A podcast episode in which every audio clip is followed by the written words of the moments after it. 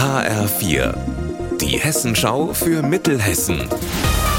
Hier ist das Studio Gießen. Mit Eva Rösler, schönen guten Tag. Gute Nachrichten aus den Stadtwerken Gießen. Die Erdgaspreise sind gesunken und das bedeutet für die etwa 21.000 Gaskunden der Stadtwerke, sie können sich ab dem 1.7. wieder auf geringere Gaskosten freuen. Etwa 3 Cent pro Kilowattstunde soll es dann im Durchschnitt günstiger werden. Zum weiteren Energiesparen regt Jens Schmidt von den Stadtwerken trotzdem an. Die Gasspeicher sind noch nicht wieder gefüllt. Wir sind erst so bei etwa 65 Prozent. Und insofern erstmal jede Kilowattstunde Gas, die nicht verbraucht wird, eine, die in die Speicher geht die uns beim nächsten Winter, der ja auch sehr kalt werden kann, dann durchaus helfen können. Wenn wir uns die großen Ziele angucken, dass wir mit signifikant weniger Primärenergie die Energiewende vorantreiben müssen, dann werden wir wohl auf echten Komfortverzicht gehen müssen oder noch eine wesentliche Transformation, also Stichwort Dämmung von Gebäuden und, und, und nach vorne treiben müssen. Davon sind wir noch weit entfernt. Eine traurige Nachricht wiederum hat heute der Naturschutzbund in Wetzlar verkündet. In Hessen waren in diesem Frühjahr wohl deutlich weniger Kröten, Frösche und Molche als sonst zu ihren Laichgewässern unterwegs.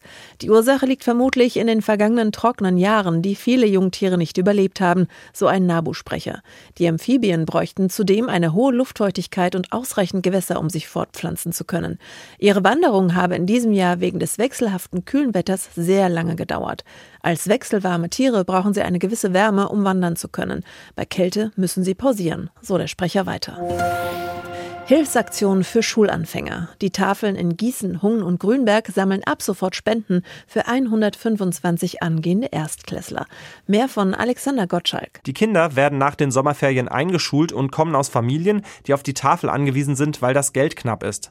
Ein schicker neuer Schulranzen oder eine prall gefüllte Schultüte sind da finanziell oft nicht drin. Wer helfen will, den Mädchen und Jungen trotzdem einen schönen Schulstart zu bereiten, kann eine sogenannte Einschulungspatenschaft übernehmen. Spenden kann man im Spielzeug Spielzeugladen Fuhr in Gießen oder beim Diakonischen Werk.